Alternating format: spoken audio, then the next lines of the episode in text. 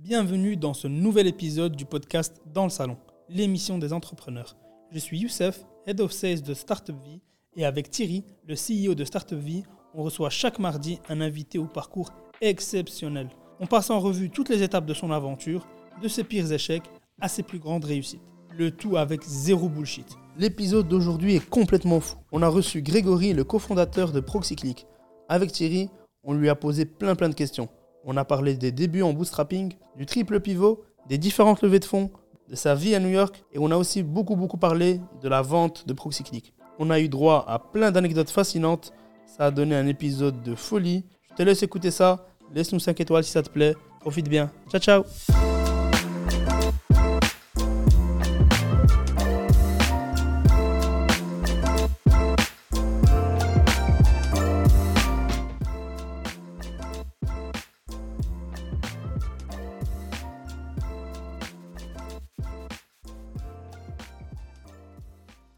Bienvenue dans cette nouvelle émission de Dans le Salon. Youssef est là. On est tous là, je sens que l'épisode il va être très très bon. euh, C'est vraiment l'intro du Youssef. Dès qu'on commence, il dit Je sens que l'émission va être Non, bien. ça dépend Ouais, des invités. Est-ce qu'on sait encore si c'est vrai ce que tu dis euh euh, on verra à la fin, on en reparlera. Ok, ok, on en parlera à la fin.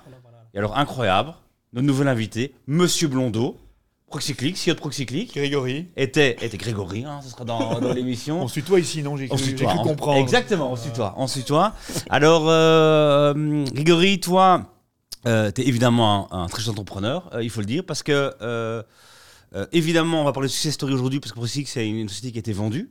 Et ça, beaucoup de gens en rêvent, peu de gens le font. Donc, on va aussi un peu discuter de ça. On va beaucoup discuter de ça aujourd'hui, aller un peu dans les coulisses de, de cette histoire-là.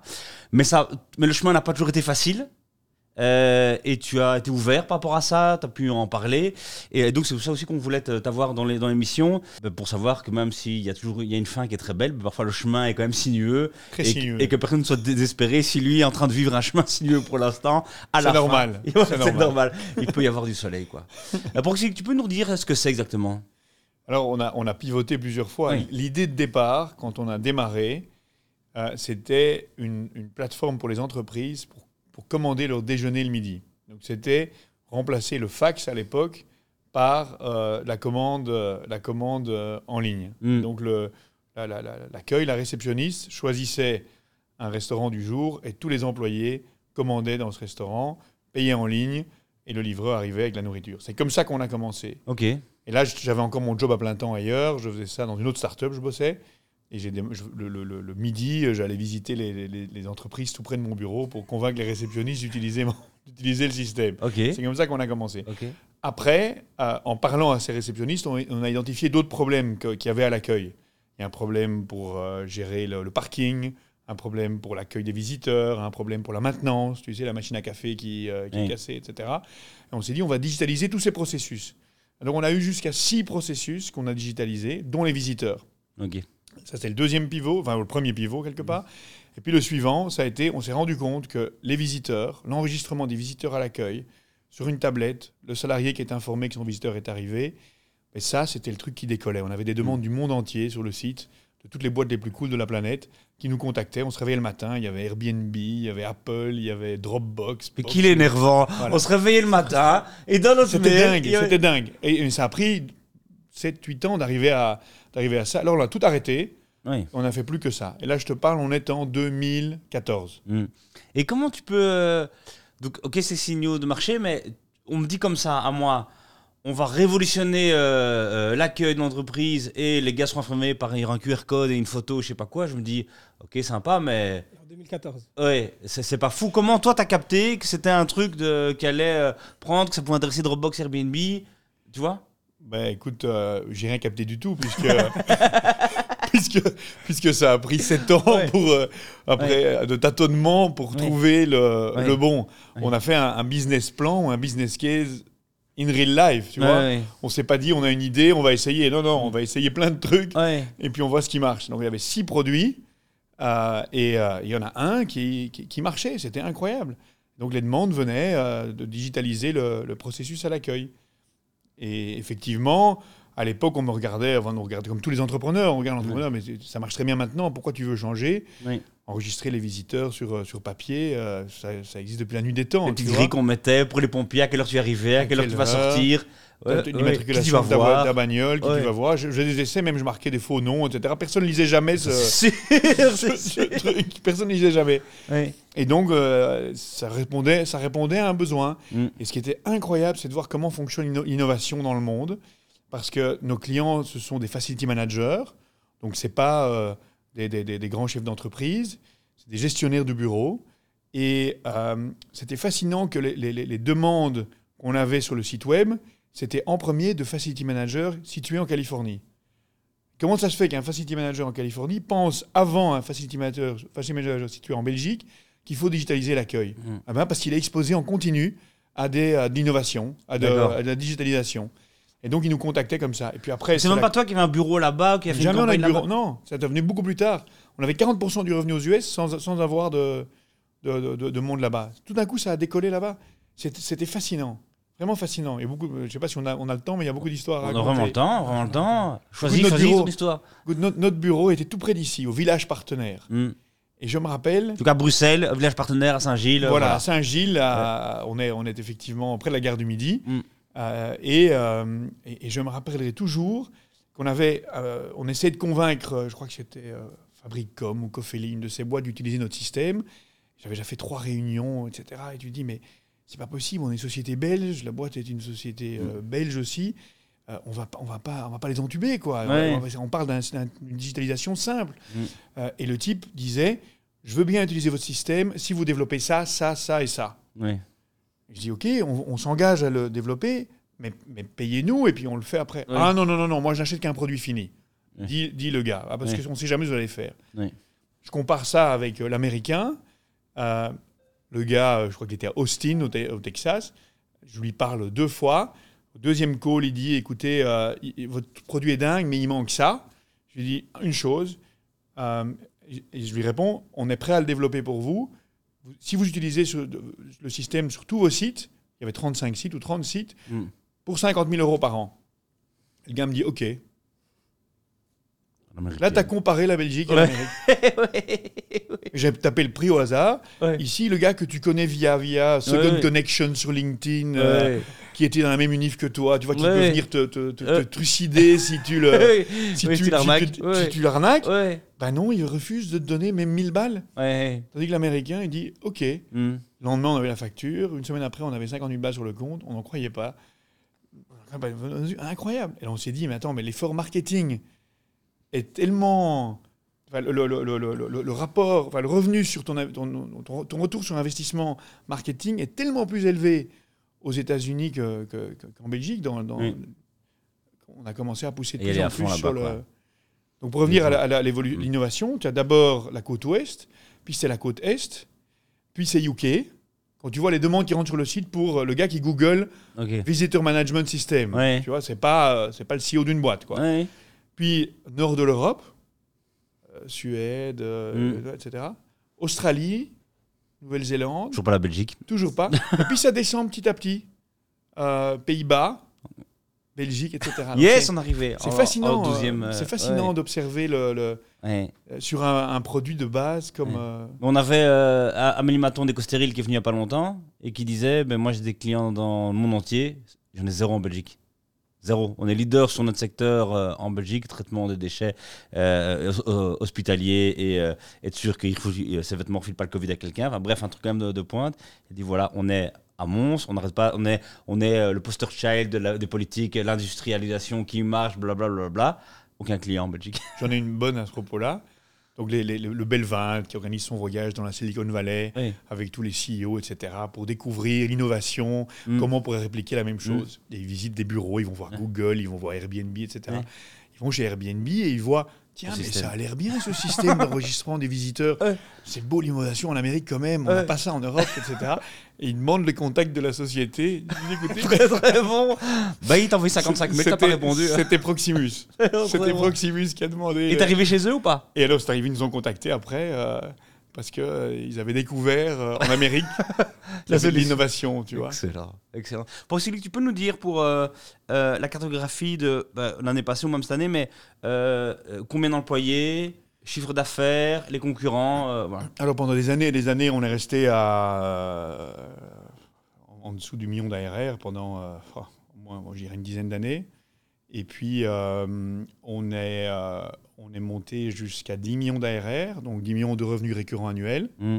euh, tout du récurrent, donc de l'abonnement. Le client le plus gros nous payait euh, 500 000, 600 000 euros par an. En, en quittant, en vendant, on est arrivé avec 1 million avec euh, un client. Qui aurait cru, qui aurait cru, nous- on n'y croyait pas nous-mêmes, qu'un jour quelqu'un payerait 1 million d'euros par an pour enregistrer ses visiteurs. Yes. En fait, le calcul est simple. Il y, a, il y a un, il y avait un, il y a un vol. euh, on vole quelque chose qui coûte très cher. Le, le- le client de 500 000, un jour, il c'était une société logistique. Un jour, il y a un visiteur qui est arrivé avec une casquette de l'entreprise, un t-shirt de l'entreprise. Il est arrivé à l'accueil, il a dit Je viens chercher le camion là-bas.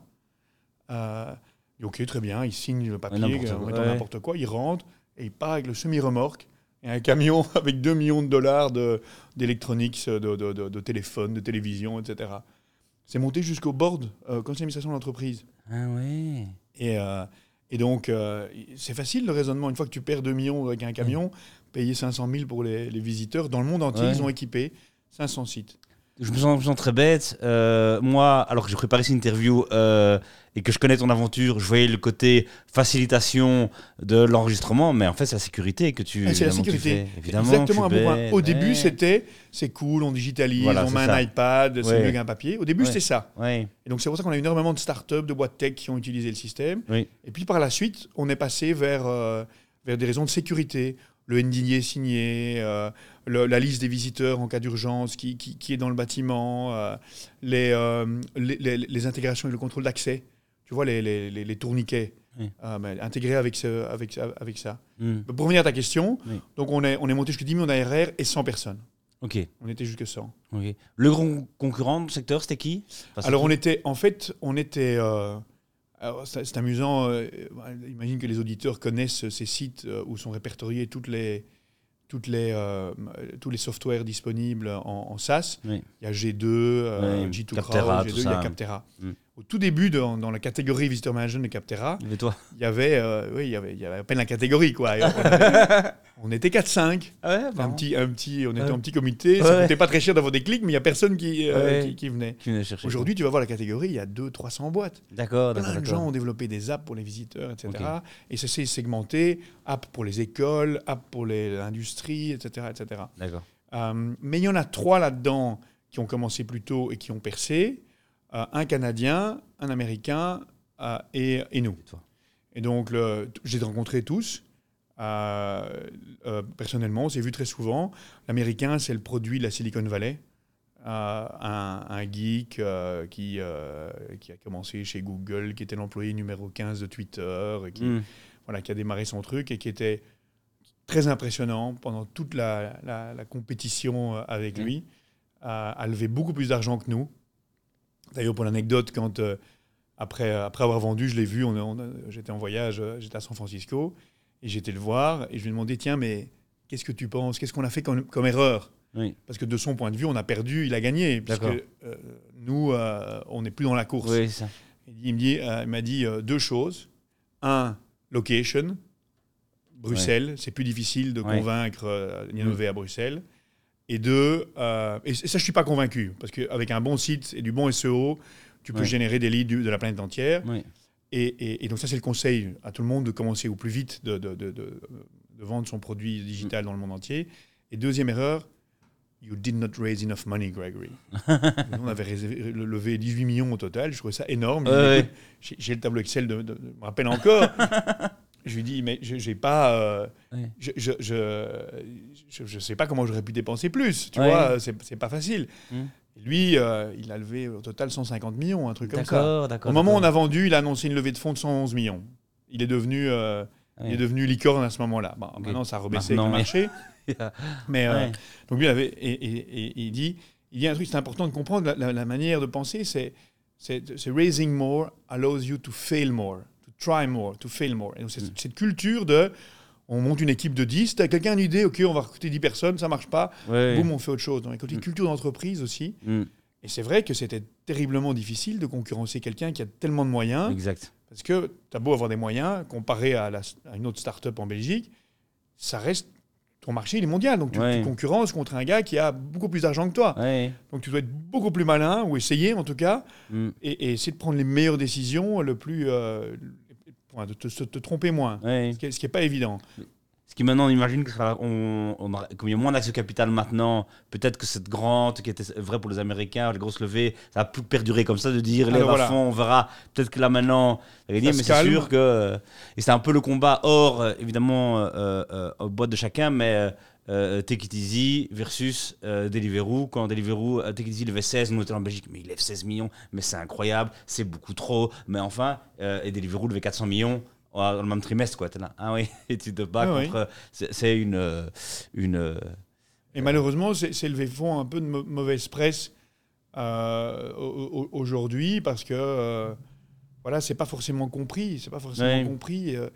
Alors oui, si c'est une société qui a pas de revenus et euh, on, on- on jette de l'argent à une société qui a pas de revenus, ça on le faisait avant. Mm. Mais aujourd'hui, euh, l'élevé de fonds, ça sert à financer de la croissance et à Mm. capturer un marché. yes. Euh, Vraiment, il y, a- il y a aussi un choix personnel. Est-ce que euh, tu préfères avoir 10% d'une boîte qui vaut 100 millions ou 100% d'une boîte qui vaut 10 millions? Mm. C'est le même montant, mais c'est un choix à, à faire entre les deux, les deux modèles, où Oui. tu contrôles toute ta boîte ou pas. Oui. Mais bien souvent, si on avait fait le choix de dire non, non, on garde, notre boîte à 100%, à un moment, tu peux plus concurrencer contre l'américain parce que tu n'arrives plus à Ouais. développer les fonctionnalités Si que tes clients demandent. ouais. Donc, te- tes 100% Ouais. ils valent 10 millions, ben ils valent plus 10 millions. Ils s'effondrent parce que même tous tes copains belges, tout le monde va commencer à prendre la, la solution américaine. Exact. Exact. Donc c'est- même, ce choix n'est même pas forcément évident. Dans la tech, je parle. Ouais. Dans la tech. Et euh, donc on a les concurrents, on voit Procyclic euh, où on est, on voit le trajet belge versus le, le trajet euh, américain. Euh, avant cet épisode de rachat, tu as levé, tu as grandi, et tu es parti aussi en, en, plutôt dans la dernière partie de l'aventure, faire des sièges aux États-Unis, c'est ça? Ouais. On a eu beaucoup de chance deux fois. Au moment de la série B, qui était en décembre 2019, janvier 2020, euh, et qui donc était euh, moins de deux mois avant, avant le Covid. Évidemment, un système pour enregistrer les visiteurs quand plus personne va au bureau, Yes. c'est moins sympa. Donc, on a, on a levé les, les- les fonds deux mois avant. euh, et moi, dans, le, dans, le, dans, la, dans la levée de fonds, dans le pitch auprès des investisseurs, euh, et ça n'a pas été facile de trouver des fonds, malgré que les chiffres étaient très bons. C'était Ouais. tout un cheminement dont on peut reparler si tu, si tu veux. Euh, Il y avait un- dans le deal, enfin dans la proposition, le CEO va déménager aux États-Unis et continuer. On avait déjà 40% du revenu là-bas, mais c'était pour continuer à, à grandir et montrer un ancrage américain. Mm. Lui était convaincu que s'il y avait un acheteur un jour, ce serait un Américain. Et donc c'était bien de Une commencer à, présence là-bas plus forte, quoi. à gonfler. Donc le 20 février, avec ma famille, mes trois enfants, euh, on, déménage, euh, on déménage à New York. Les enfants commencent l'école le, le 25 février. Le 1er mars, on ouvre le bureau. Jusque-là, on était euh, dans, chez Belcham, où plein de startups Ouais. belges sont, pour avoir un numéro de téléphone, une adresse. Ouais. Donc faites-le si vous cherchez à... Charme, c'est la bonne voilà. porte d'entrée pour. Euh, tu mets ton numéro. ouais. Et là-bas, tu sur le site tout de suite, tout d'un coup, tu es aux États-Unis, ça ne te coûte pas grand-chose. Donc, euh, le 1er mars, on ouvre le bureau, on fait une petite fête au bureau. Il y avait, on avait recruté 5-6 personnes, Mhm. en plus des 2-3 qui étaient dé- déjà là, on était une dizaine. Et le 15 mars, on ferme les bureaux, on ferme l'école, les enfants rentrent à la maison, tout le, monde travaille depuis la maison pour deux semaines. Ouais. Vous vous rappelez que c'était pour Ouais, deux semaines, hein, ouais, on a oublié, mais c'était pour deux semaines. Donc on s'est retrouvés, euh, on s'est retrouvés là-bas. Donc au niveau personnel, ça n'a pas été facile pour ma famille. Après quatre mois, on est, on est revenu, ça servait à rien, mais on a continué à grandir aux US, mais on, est, on est revenu. Euh, donc ça, c'était le, le- le- le déménagement aux US, la, la croissance aux US. On a continué à grandir. Euh, cette année-là, on a grandi de 35%, euh, l'ARR. Pourquoi? Parce qu'en fait, il y a deux forces opposées qui ont, qui ont eu lieu. D'un côté, effectivement, il n'y a plus personne qui allait au bureau, donc Ouais. les visiteurs, ce n'est pas nécessaire. Ouais. Mais par contre, quand il y avait quelqu'un, il fallait savoir qui c'était, euh, qui signe un document en disant qu'il n'a pas le Covid, qu'il a été vacciné, je sais pas quoi. Donc tout d'un coup, notre outil est devenu encore plus un outil de sécurité. Et donc nos clients existants Ah nous oui. ont déployé à travers tout leur site parce qu'ils avaient une solution. ils avaient besoin de la déployer pour monitorer l'activité sur leur site. Et ça, tu l'as senti. Donc, tu apprends qu'il y a le Covid. Tu dis tout de suite, OK, j'ai une opportunité, ou tu dis, on est foutu? Non, écoute, d'abord, c'est un, coup dur parce qu'on était à pratiquement un million de check-in par mois. Donc, check-in Oui. de gens qui euh, passent par des accueils et qui Mm. s'enregistrent. Euh, juste avant le Covid, on est passé à 200 000 en quelques semaines. Donc 80% de perte de volume euh, en deux C'était incroyable. Et tu voyais de nouveau, tu voyais le Covid sur la carte du monde de Proxyclick parce que tu voyais les, les check-in les check-in qui disparaissaient, qui disparaissaient par région. C'était le dashboard de la gloire, qui tout d'un Ouais. coup vient le dashboard de la Tout d'un coup, le désert. Ouais, c'est ça. Le désert. Ah, il y en a un là, enfin Et, et en, et en termes de clients, ça a chuté aussi. Et alors, heureusement, en termes de, de revenus, on avait un revenu basé sur un abonnement mensuel et donc pas lié au, trafic. Donc ça, ça n'a rien impacté. On a perdu des petits clients euh, qui, euh, voilà, qui regardaient leurs coûts de, de, de près parce que ça coûtait, le, la- le modèle, le plan le moins cher, c'est 100, 100 euros par mois. euh, il y avait encore un 50 avant. Donc même sur les petites boîtes, on a, les, gros, les grosses ont continué et on a fait beaucoup d'expansion donc, sur les existants. Mais trouver des nouveaux clients, ça a été la, la- la croix à la bannière. là. C'était la galère. Donc, euh, 30 35% de croissance en, 2000, en 2020. Euh, heureusement, la caisse était pleine. On avait, on venait, on avait levé des, fonds Oui. juste avant. On a recruté moins que prévu. Alors, c'était très dur aussi, euh, parce que tu poses la question de qu'est-ce qu'on a fait. Donc, moment de stress pour commencer. Euh, et puis après, on dit, OK, c'est quoi l'opportunité? Qu'est-ce qui se passe?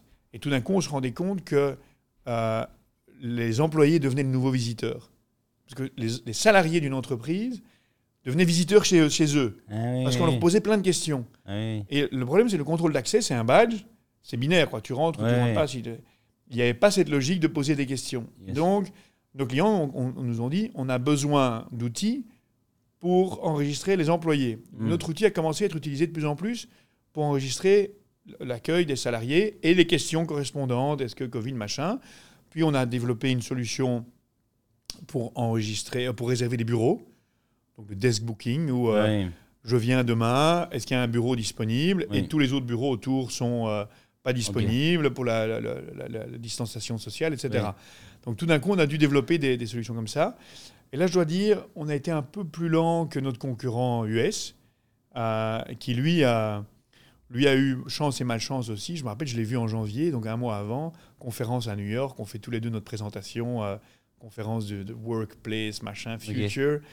Fait tous les notre présentation. Lui, il fait une vidéo incroyable qu'il a payé 100 000 dollars avec le futur du, euh, du workplace, Ouais. euh, un truc de dingue. Ouais. Et il t'explique machin. Puis après, je vais le voir et je dis montre-moi un peu ton produit que tu annonces, là, un nouvel outil pour enregistrer, pour réserver les salles de réunion. Et il va- je vais à son, à son stand d'après, il monte son, son app.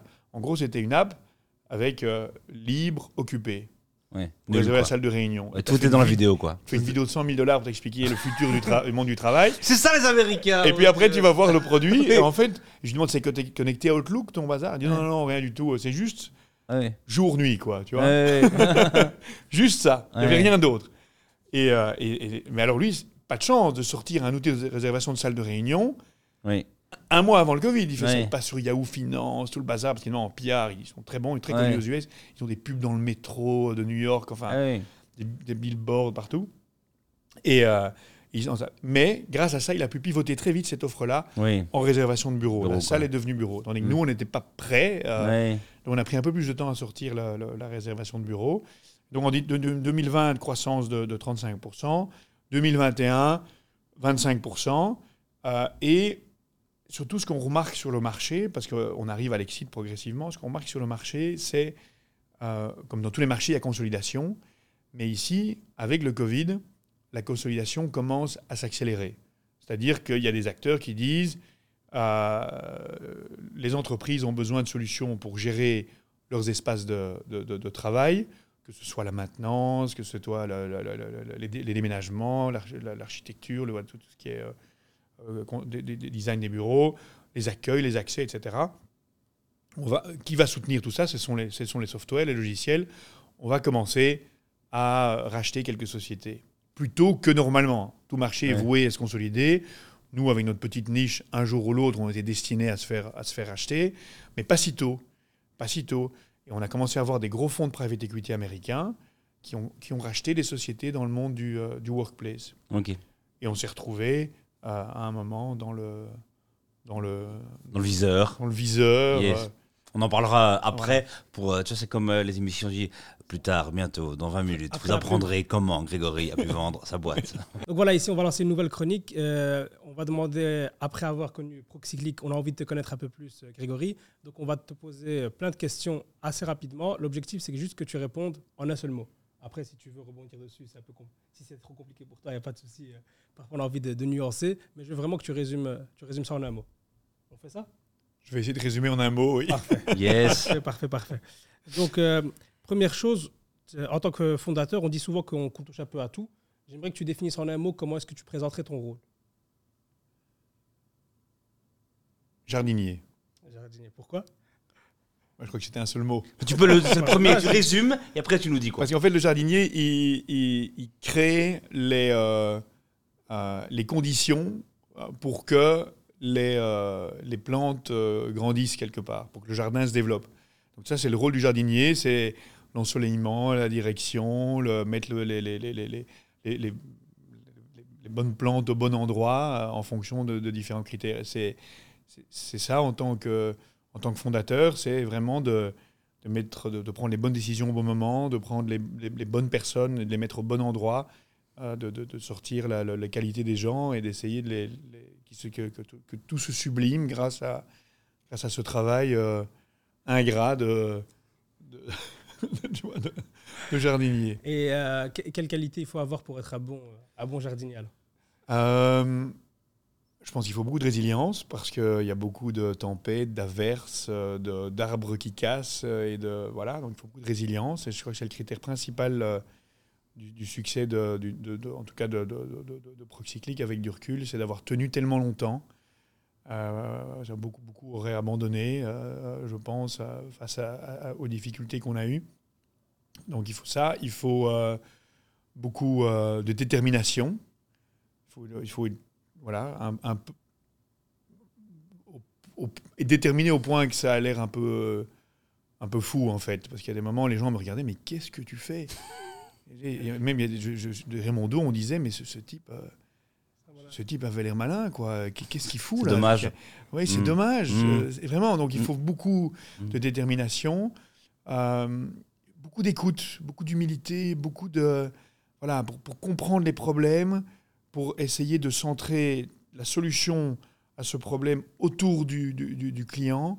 Il faut beaucoup se centrer sur le besoin du client. Je pense que c'est très important de comprendre, dans quelques métiers qu'on soit, de comprendre quel est le problème, qu'est-ce qui ne va pas et, et comment l'améliorer, plutôt que de dire voilà la solution euh, et, et- voilà et point avale, avale la solution et tu Mm. fais peu importe. Écoutez, ça c'est continu dans toute la vie de la société d'avoir une d'avoir les- de capturer les feedbacks des, des- des clients et d'adapter euh, le produit en fonction.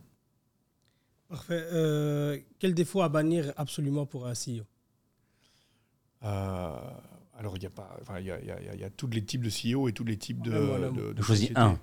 Euh, Un défaut. Arrogance. Arrogance, ouais, c'est bon. Euh, comment est-ce que tu décrirais la tech en Belgique? En un mot, euh, ah, c'est pas facile.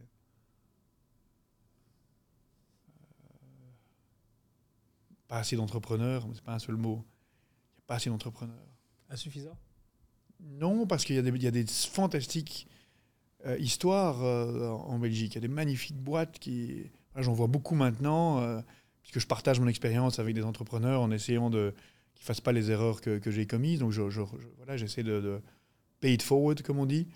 Il y a plein de boîtes, mais il n'y a juste pas assez d'entrepreneurs, il n'y en a pas assez. Il faut, il faut stimuler l'entrepreneuriat et Startup Vie a un rôle fantastique dans- à ce niveau-là pour, euh, pour donner euh, l'envie à des, à, des- à des jeunes de, de démarrer. Il faut se lancer. Le plus dur, Quel séducteur, ce Grégory. le plus dur, Mhm. c'est de se lancer. Yes. Le plus dur, c'est de se lancer. Mm. Après, c'est pivoter. C'est plus facile de pivoter que de se lancer. Et il T'es sait de quoi il d'accord parle. Et il sait de quoi il parle. Et toi aussi. Oui, on est d'accord. Euh, Justement, la, la- la- ta culture d'entreprise chez Proxyclick, en un seul mot. Euh,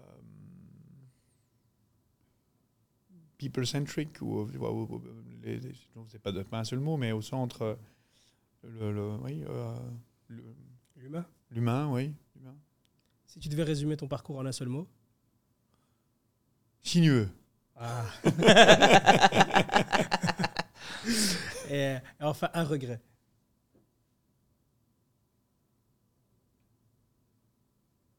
Peut-être un, de ne pas avoir été à l'international euh, plus vite. Mm.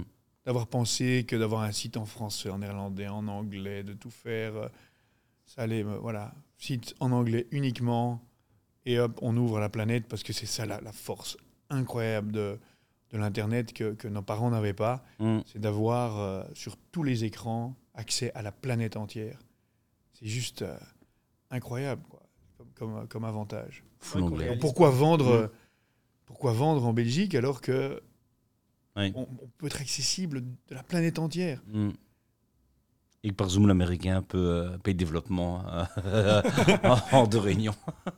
On va parler maintenant euh, du rachat, du rachat de Procyclic, l'évolution. Est-ce que tu peux nous raconter d'abord, évidemment qu'on va parler montant après, tu nous diras je peux pas dire, je peux dire machin et tout, mais d'abord, comment ça se passe? Donc tu dis que le secteur se consolide. Ouais. Euh, tu rentres dans le viseur de fonds d'investissement, ça veut dire quoi? Ça veut dire que eux commencent à te contacter ou toi, malin que tu es, tu contactes juste une banque d'affaires pour faire un petit dossier et c'est peut-être une, digression intéressante, c'est qu'en fait, en tant que CEO d'une boîte SaaS, ou d'une boîte tech en Belgique, à partir d'un 1 million d'ARR, et, et- et tous se reconnaîtront, on est contacté, mais sans arrêt, par des fonds d'investissement à 95% américains et 5% des British. Jamais des, des- des- des Belges, tout le temps, je veux dire, plusieurs fois par mois Ouais. pour faire connaissance, pour comprendre où on va. euh, Ouais. Et donc, ils, ils- en fait, ils font un mapping du marché et ils comprennent euh, ce qu'il y a. Alors, évidemment, il y a les fonds de seed, les fonds de céréales, les fonds de céréales, Ouais. etc. Et en fonction de ta taille, tu es contacté par différents types de fonds. Donc, moi, j'ai toujours essayé de prendre ces appels euh, pour euh, ben, construire la relation et aussi apprendre euh, au passage. Au, au début, j'utilisais pas assez bien ces appels pour aussi promouvoir la boîte. Par la suite, on est passé par un coach en levée de fonds qui a été incroyable, qui nous a transformés. C'est un, un British qui ne le fait plus. Ah. Je pense pas qu'il le fait, encore. Mais voilà, on peut me contacter, les gens peuvent me contacter. et Moi, je demande au gars s'il est d'accord. Mm. Mais il nous a vraiment transformé, mon associé Geoffroy et moi. Il nous a cassé, euh, fait pleurer. euh, il a enlevé le petit côté humble Ouais, belge. euh, ouais, tu vois, de, la- du petit collège euh, jésuite BCBG où j'avais été. Et elle a dit Stop with this humility bullshit, I'm fed up. Tu vois, Dis-moi que tu veux conquérir le monde, quoi. Ouais. Tu vois, et donc, il m'a vraiment cassé. Les Américains, ils veulent entendre ça quand tu les Mm. défends. Ils veulent entendre que tu es le maître du monde. Mm. Et, euh, et donc, dans, dans, dans- dans ces discussions régulières, ben, à partir d'une certaine taille, de 5, 6, 7 millions, ben, tu fais des levées de fonds, tu apparais dans la presse, donc les gens te suivent. On a commencé à être contacté par les private equity. Dans les deux dernières années. Mais plus euh, mapping du marché, observer, etc., euh, Mm. construire la relation. Euh, et puis ça s'est accéléré la dernière année, là, en 2021, euh, quand ils ont commencé, la consolidation a commencé en fait. Et, et, et en fait, notre, notre produit est très niche euh, et, manque, et était très bon. Donc vraiment, euh, là, euh, sans au- aucune euh, modestie, c'était vraiment le meilleur produit du marché. euh, parce que c'était bien coaché. parce que c'était bien coaché. C'est fini. non, mais parce que ça, c'est le défaut de nos qualités, ou c'est la qualité de nos. voilà, c'est qu'on on- on a été à fond, on a pensé à beaucoup de scénarios, c'était un bon produit B2B. Tu vois, les entreprises avaient les fonctionnalités qu'elles recherchaient après pratiquement 10 ans de développement, euh, tandis que le- le- nos concurrents américains et canadiens allaient plus vers euh, rajouter des nouveaux modules, etc. Nous, on restait très Mm. ciblés sur notre, notre produit. Donc, on avait le meilleur produit du marché. Donc, les fonds pouvaient acheter trois boîtes, en fait, potentiellement euh, sur le marché. Il y avait Yes. l'américain, et lui, en fait, n'était pas à vendre parce qu'il était parti sur sa trajectoire vers la licorne. Il y avait le Canadien et, et il y avait nous. Et donc, quand à un moment, ça le, marché s'est consolidé, ça a commencé à devenir un peu nerveux, euh, on, a, euh, voilà, on a été contacté par, euh, par deux, trois fonds. On n'a pas pris de manque d'investissement, ça s'est fait assez naturellement. je ne sais pas quel aspect tu veux que je, je Ok, raconte, mais donc euh, deux, deux, deux, trois fonds de contact, pas de manque d'investissement, ils te contactent toi, tac, euh, tu fais des premiers calls, qu'est-ce qui se passe Alors, Alors, ça a commencé en fait, euh, donc le, le plus gros fonds de software au monde que je ne connaissais pas s'appelle Thomas Bravo. Euh, c'est un fonds private equity Hmm. euh, euh, américain qui a 120 milliards sous gestion, pour te dire. solide. Oui, un, un truc énorme. Hmm. Et eux ont acheté plusieurs boîtes, et je te parle pendant les deux ans du, du- après le Covid ou pendant la fin du Covid, ils ont commencé à acheter des boîtes dans le software euh, de workplace, Wo- enfin workplace software, donc tout ce qui est espace de travail. Ils ont dépensé entre 1 et 2 milliards, pour te dire, acheté plein Ok. de boîtes. Une ancienne boîte de WeWork, euh, Mm. voilà, plusieurs boîtes. Euh, et euh, une de ces boîtes qu'ils ont achetées, c'est une boîte britannique qui s'appelle Condeco, qui gère des salles de réunion, un software de salle de réunion. Et c'est le CEO de cette boîte-là qui m'a contacté. Ah oui. Je, le connaissais déjà, on avait déménagé à New York tous les deux au même moment. Ah. On ne s'était pas vus Ah oui. à cause du Covid. Lui aussi avait déménagé là-bas, mais la boîte est beaucoup plus grosse. Eux étaient à 50, 60 millions d'ARR. Ok. Euh, et donc on avait fait connaissance à distance, mais sans s'être rencontrés. Il m'a, il m'a appelé, il m'a contacté, et il me dit voilà Grégory, on vient d'avoir un conseil d'administration. Là on est, euh, on est début, début août euh, 2021, euh, et on, on a décidé qu'on devait faire quelque chose pour le visitor management. Soit on en construit un, Hmm. soit on, on fait un partenariat, soit on achète, Mm. et notre préféré, c'est vous. Je dis, euh, ok, mais commençons par un partenariat, et puis, euh, et puis on verra. Euh, et sinon, reparlons-nous en, en septembre, Oui. blablabla, parce qu'il avait encore un autre board à ce moment-là qui était prévu début septembre. Très bien. Donc là, moi, je dois aligner. alors, moi, à ce moment-là, on n'était pas vraiment prêt encore à vendre. On part en vacances et on revient en, en- en septembre, début septembre, mon associé et moi. Première réunion, on est arrivés tous les deux à la même conclusion faut qu'on vende. Ok. Déjà, Pourquoi ça, c'est. Pourquoi cette conclusion-là C'est quoi les... Parce que, euh, parce qu'en fait, on commençait à voir que les clients euh, demandaient plus que juste du visitor management. Ok. Comme le marché mûrissait, les gens voulaient euh, une solution qui fait plus de choses. Donc, Ouais. on sentait que ça commençait à arriver. Donc, de plus en plus, on risquait de ne plus recevoir les appels d'offres Oui. des années et euh, que le visiteur devrait être développé par euh, oui. les, plus grosses boîtes. Mm. Première chose. Deuxième chose, là, on est courtisé, on est, on est, on est à plaire quelque part, on a un excellent produit, on a voilà. Euh, mais si jamais on vend pas, ces gens qui nous courtisent, ils vont résoudre leurs Son problèmes. concurrent, quoi. Oui. Ils vont résoudre le problème. Hmm. Et donc, ils vont devenir concurrents. Yes. Donc ces deux éléments-là, plus le fait qu'à ce moment-là, on avait encore euh, 5-6 millions sur le compte euh, et on brûlait 300 000 euros par mois, pour donner une idée. Donc on avait un an et demi, euh, ou un an encore de, de- cash, un an, un an et demi. Et ça voudrait dire probablement, comme personne ne savait combien de temps ça allait durer, ce, ce- ralentissement dû au Covid, où on était déjà en post-Covid, mais c'était voilà, comprendre le monde du travail. Aujourd'hui, c'est toujours pas clair vers, vers quoi on se dirige. Et donc, euh, on, risquait de devoir faire une nouvelle, fonds, une nouvelle levée de fonds, euh, interne a priori, avec les, les- les actionnaires existants. Donc, beaucoup de discussions et de, de- de- de- de non-alignement. Euh, et puis d'en faire peut-être encore une après, si jamais on sort de l'ornière. On s'est dit, voilà, on, se fait diluer, diluer deux fois encore pour revenir à la valorisation qu'on aurait aujourd'hui. C'est pas gagné, sachant Oui. qu'il y a la concurrence, etc. Donc on s'est dit, voilà, ce n'est pas le plan. On aurait bien aimé, nous, être Oui. euh, une licorne. C'est sur, ce- sur, ce, sur cette thèse qu'on a levé des fonds. On Oui. était parti, on grandissait de 80 à 100% par an toutes les années avant, tu vois. Donc on, on doublait presque chaque année. On était parti pour être, euh, pour être euh, ce- ce- ce- ce- cette, cette grosse boîte. C'est pas le plan, mais voilà, il faut être réaliste. C'est l'adaptabilité de l'entrepreneur. Euh, Il y a un critère aussi, moi je voulais montrer en- qu'en Belgique c'était possible, euh, en commençant faire, euh, petit, en bootstrapant, de, de- de- de construire des- des- des gros succès technologiques. Mm. Et donc voilà, on a dû décider autrement. On a conclu qu'il était temps de vendre, mon associé et moi. Euh, et puis ça s'est enchaîné assez vite. J'ai recontacté le type en disant ben, on est prêt à discuter. Euh, à ce moment-là, les autres, je ne sais plus comment ça s'est passé, mais les deux, autres aussi nous ont contactés. On a repris contact. On a fait un mini, mini processus.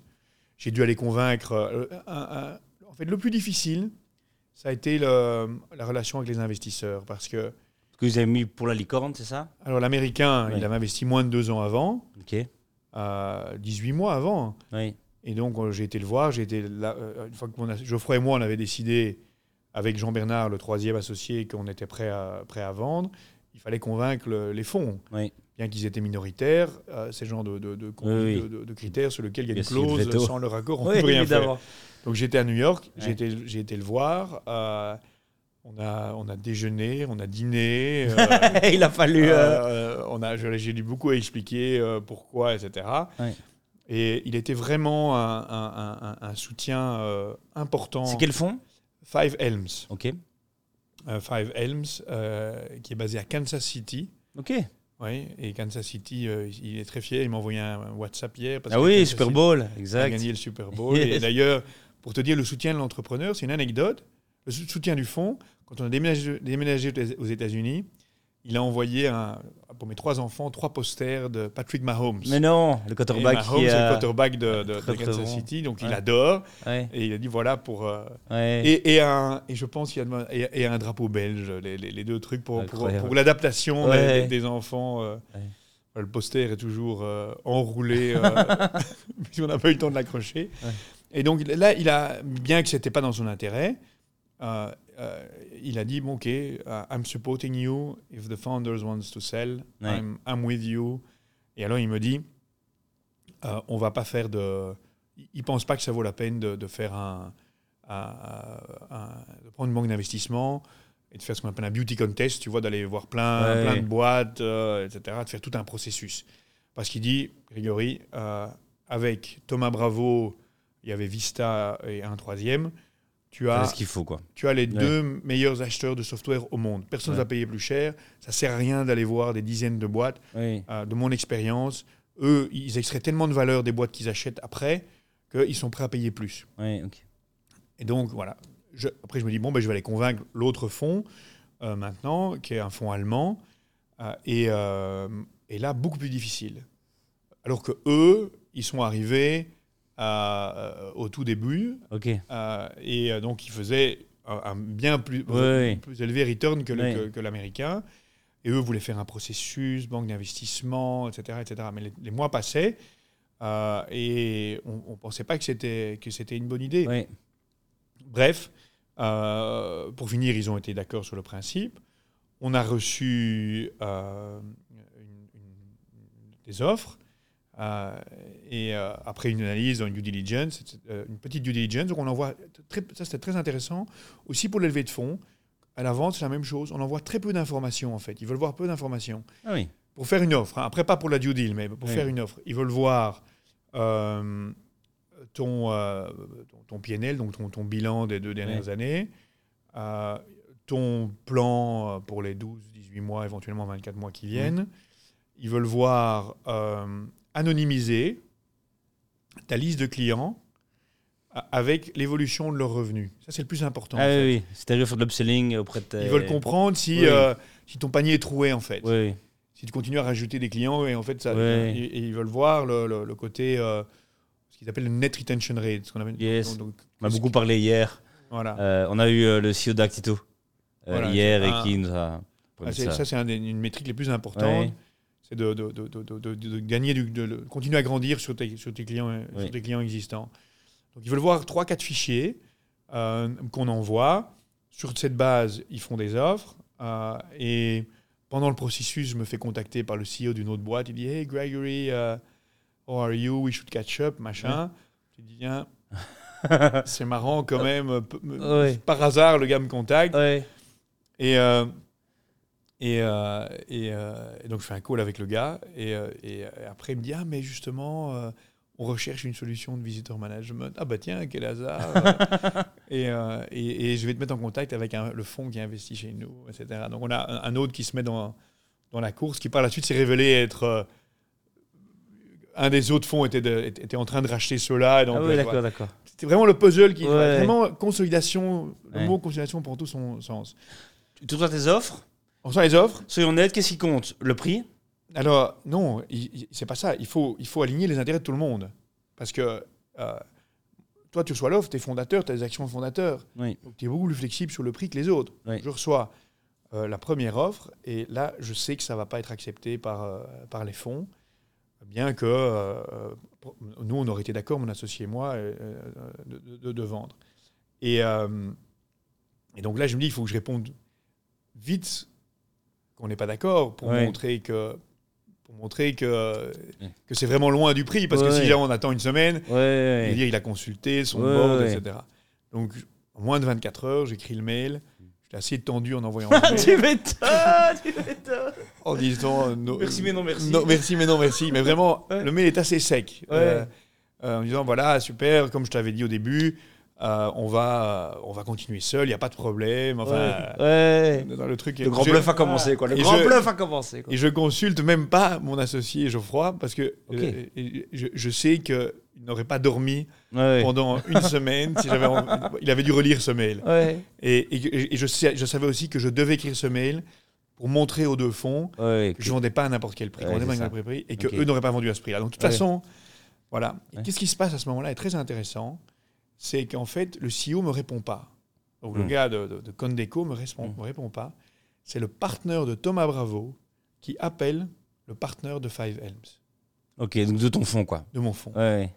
Et tout d'un coup, et, et tous les deux sont. euh, bon, Thomas Bravo est majoritaire dans Condeco, mais, mais euh, Five Elms est, est- est minoritaire dans, dans, dans. Et tout d'un coup, la négo Comment ça à se passe Mais non. Hors de mon contrôle. Ouais. Alors, j'en avais discuté avec Ryan, il s'appelle le partenaire de Five Elms. T'as évidemment qu'il s'appelle Ryan. Voilà. C'est parfait. J'étais, j'étais d'accord. Voilà, d'abord, je lui faisais confiance. Ouais. C'est risqué, mais donc, Mm. euh, voilà, je lui faisais confiance. Euh, euh, mais, mais ça avait du sens que lui négocie parce que c'était le plus difficile à convaincre. Donc, si Oui. lui accepte, ben, Ouais, tous les autres doivent, ouais. euh, Mm. doivent accepter. Donc, euh, il fait la négo. Tout ça se passe beaucoup par SMS. Moi, je suis en WhatsApp avec lui euh, tous les soirs. tout- Ouais. tous les soirs. J'étais sur WhatsApp, voir comment ça va, etc. Et lui aurait tout à fait pu revenir vers moi en disant Grégory, ben désolé, on j'ai essayé, euh, ça va pas, euh, euh, Ouais. on a, ça a cassé, tant pis, on, a, on, on continue quoi, tu continues. Parce que lui, lui il, a, il a 20 boîtes dans lesquelles il a investi. Moi, il n'y en a qu'une. Donc, lui, il a, lui, il a tout à fait intérêt à ce que je continue. Voilà. Et donc, il a été sympa. Il a dit écoute, j'ai j'ai poussé au maximum que j'ai pu. Sinon, j'ai peur que ça casse. Euh, mais voilà, il a augmenté l'offre de, de, de, de 15%. Ok. Donc, euh, super, très bien. Euh, dans les conditions qu'il a, lui, une partie de son exit, il peut la convertir En action. en action Oui. de la de l'entité qui rachète. Mais Mm. pas tout son exit, seulement une partie, que Thomas Bravo déteste. Thomas Bravo a énormément de pognon à déployer, Oui. ils ne veulent pas avoir euh, ça. Donc il a, il a ça dans, dans le deal, et, et le, fonds, euh, euh, le fonds européen, le fonds allemand, avait dit, moi je veux, je veux, je veux du cash. Et donc on revient au board de, de Proxyclick, Mm. avec un grand sourire. Ouais, euh, on tout y arrivait, quoi. On est arrivé, le Mm. deal... euh, Et Tout là, tout un va B. bien. Angels, notaire de, de Et trucs, là, dit- et là, le fonds allemand dit bah non, moi je suis pas d'accord. Je dis mais pourquoi Mais parce que lui, il peut convertir une partie de son euh, de son exit et moi pas. Mm. Je dis mais attends mais t'avais dit que tu voulais euh, Ouais. du cash. Je dis mais non, ok, j'ai dit que je voulais du cash, que c'est le mieux, effectivement. Mais si lui a des conditions différentes de les miennes, moi je Ah veux oui. les mêmes. Alors s'ensuit toute une discussion, Ah, blablabla. Finalement, on trouve un accord. Lui faisait 3,7 fois son argent. Donc en moyenne sur les deux, les deux levées de fonds. Donc il a fait série A et B. Il faisait fois 3,7, ce qui est très bien comme sortie. Oui. À la fin, on lui a donné 4 fois son argent.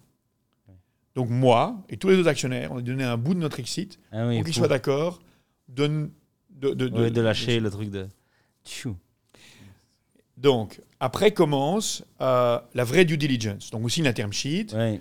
on se met d'accord entre nous, entre actionnaires, on signe la term sheet et euh, commence la due deal. Alors là, impressionnant. La machine américaine qui envoie. euh, c'est, euh, on avait des avocats euh, aux États-Unis, des avocats.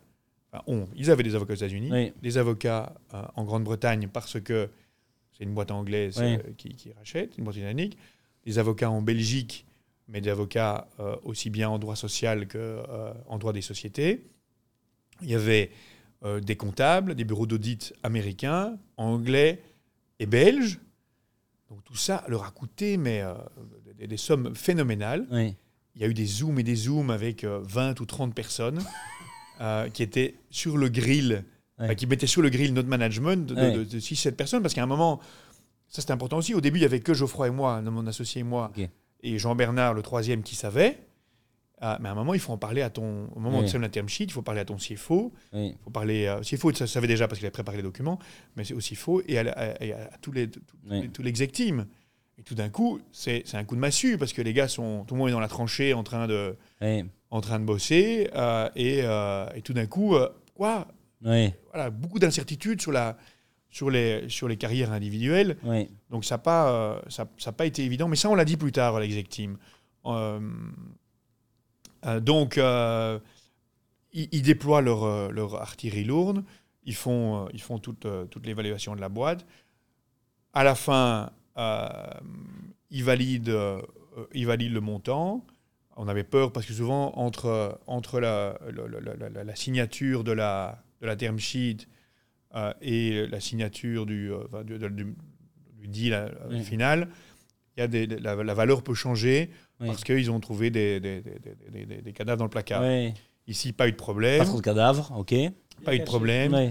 pas de voilà, aucun problème. La boîte était, euh, était, était- était- clean, il n'y a pas eu de surprise. Donc, ils, confirment.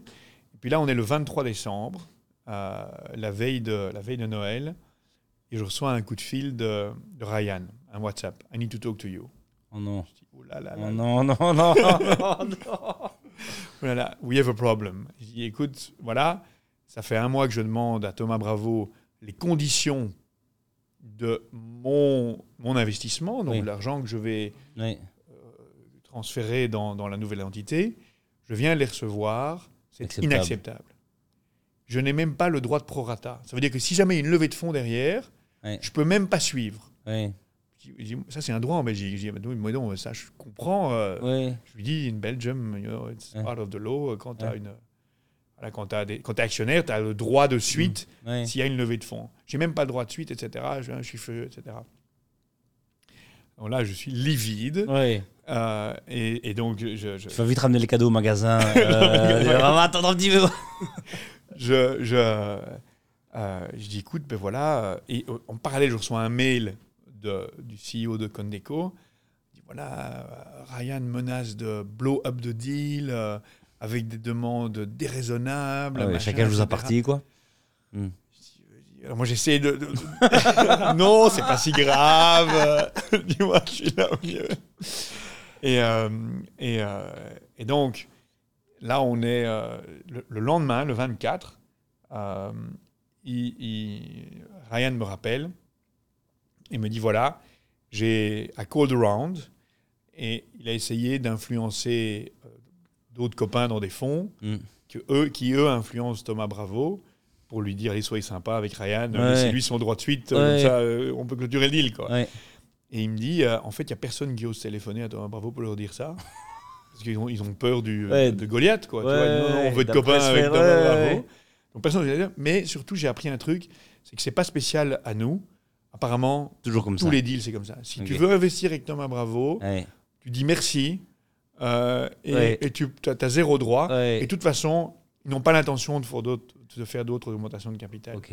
Donc, je suis d'accord de signer. Et donc là, le DocuSign Le 24, est arrivé. le 24, le sérieux 24, le 24, ouais. C'est incroyable. Le 24, le DocuSign est arrivé. Euh, tout le monde a signé. Euh, alors, il y a eu encore un dernier stress. C'est qu'en fait, t'as entre le signing, donc la signature qui est privée entre, entre les, les, les- les- les associ- les associés, Mm. enfin les actionnaires, et le closing, Oui. où là, euh, tu passes chez le notaire, etc. En fait, là, il y a encore euh, tous les employés qui, sont, euh, qui avaient des stock options, parce que tout le monde recevait des, euh, des stock options, des, des, des, des actions, dans, dans- dans- des warrants dans l'entreprise. Chez Proxicly, on, on avait eu cette politique, mais ça génère beaucoup de travail administratif derrière Oui. pour faire signer tout le monde, pour etc. Pour, pour, euh, voilà. Bref, et donc il fallait encore que tout le monde signe, que tous les employés signent pour que ça se passe. Donc heureusement, tout le monde a signé, Mais euh, il y aurait, euh, ouais, il y aurait pu avoir un employé qui dise euh, Ouais. euh, Non. non, ou les anciens employés aussi. Donc tout le monde a signé, tout s'est bien terminé. Et le deuxième coup de bol, donc comme tu sais, le premier coup de chance, c'était signer la, la série B deux mois avant le Covid. Yes. Le deuxième, c'est que là, on est le 14 janvier 2022. Et le 24 février, il y a la guerre en Ukraine, les marchés qui s'effondrent. Et, et les- et les- voilà, j'ai demandé récemment à, à Ryan à, quel prix tu penses qu'on vendrait la boîte aujourd'hui. Il m'a Oui. dit euh, la moitié. Et donc, on la vendrait Ouais. pas. Ouais, ouais. Parce que personne ne voudrait. Les fonds n'auraient dit non, non, t'es gentil, Grégory, on ne vend pas la moitié. Tu continues à bosser, t'es gentil. Encore 2-3 ans. Et puis on en reparle. Donc, a un impact vraiment. Donc, Un bon, un bon produit, beaucoup de résilience et de la chance. et de la chance. Et de la chance. Et de la chance. Il faut de la chance. C'est. Eh, ça va être un long trajet, les gars. Ça va être un long Ouais, c'est trajet, les long gars. trajet. Putain, ça va être un long trajet. C'est Et long trajet. euh, on a dit beaucoup le mot prix, on n'a pas parlé de prix. Ça, c'est quand même euh, Euh, bizarre. fais la réponse habituelle qu'on te, qu'on te donne quand tu poses cette question-là. Ok, pourtant très, euh, très belge. Euh, oui, j'ai signé, je peux rien dire. Non, t'as pas signé. Non, non, on peut pas, on peut pas dire. On a convenu de pas, de pas donner le, de pas donner le prix, Mm. de pas donner le prix. Voilà. C'est. Mais, je sais que c'est mieux dans un article de presse, etc. Donner la valo, mais Mm. voilà. mais assez que pour investir dans des startups que tu trouves chouettes en Belgique, quoi. Exactement, parce que je, je, je me sens une, une responsabilité aussi de, de, de pay it forward. Mm. Alors malheureusement, j'ai pas fait une exit assez grande pour pouvoir euh, euh, vraiment, pour, tu vois, me lâcher et euh, Arroser la Belgique. a- a- acheter, une, acheter une, une, vieille, une vieille brasserie et en faire un IA, un IA startup à la, Ouais. à la station ça F. ouais. J'aurais aimé pouvoir faire ça, mais Mm. euh, et j'espère que d'autres le fassent, Mm. euh, qui, qui, eux réussissent à Mm. monter des licornes, qu'ils le fassent surtout. Même à petite échelle, effectivement, je, je, je vois beaucoup de, de- de dossiers d'entrepreneurs. euh, J'adore ces discussions. Mm. Je me revois. Et le seul problème, c'est que j'ai envie de prendre mon téléphone à leur place et, et de et de, de, faire ce que je leur conseille de faire parce que j'aime beaucoup euh, Mm. cette, cette phase de, développement de la boîte du début où tu dois, tu dois trouver, ta, trouver ta voie.